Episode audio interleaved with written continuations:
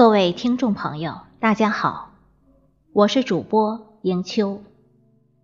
今天和大家分享一篇名家散文，是作家毕淑敏的作品《女人有三件事不可减少》。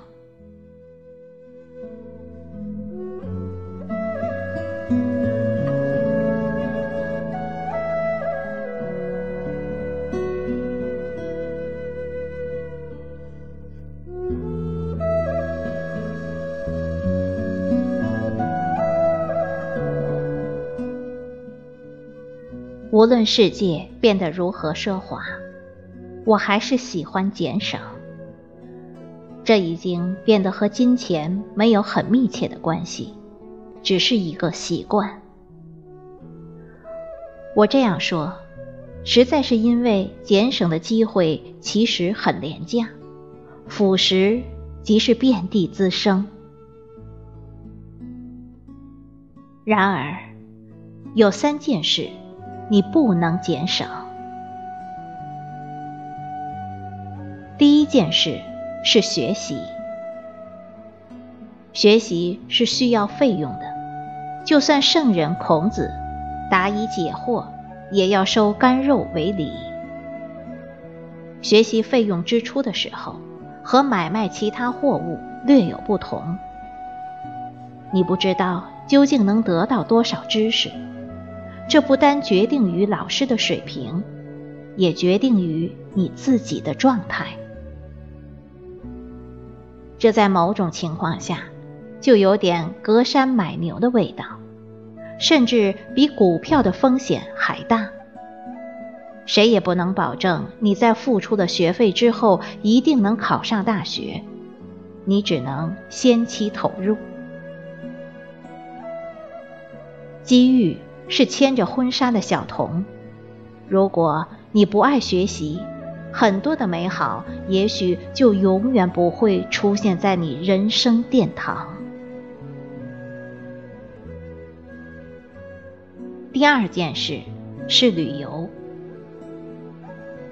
每个人出生的时候都是蝌蚪，长大了就变作井底之蛙。这不是你的过错。只是你的限制，但你要想法弥补，要了解世界，必须到远方去。旅游是需要花钱的，谁都知道。旅游的好处却不是一眼就能看到的，常常需要日积月累、潜移默化的蓄积。有人以为，旅游只是照一些相片，买一些小小的工艺品，其实不然。旅行让我们的身体感悟到不同的风和水，我们的头脑也在不同风情的滋养下变得机敏和多彩，目光因此老辣，谈吐因此谦逊。第三件事是锻炼身体。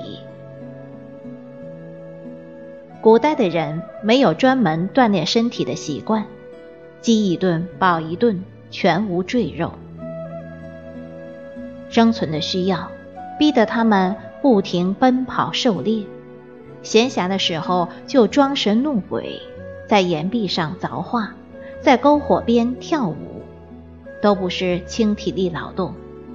积攒不下多余的卡路里。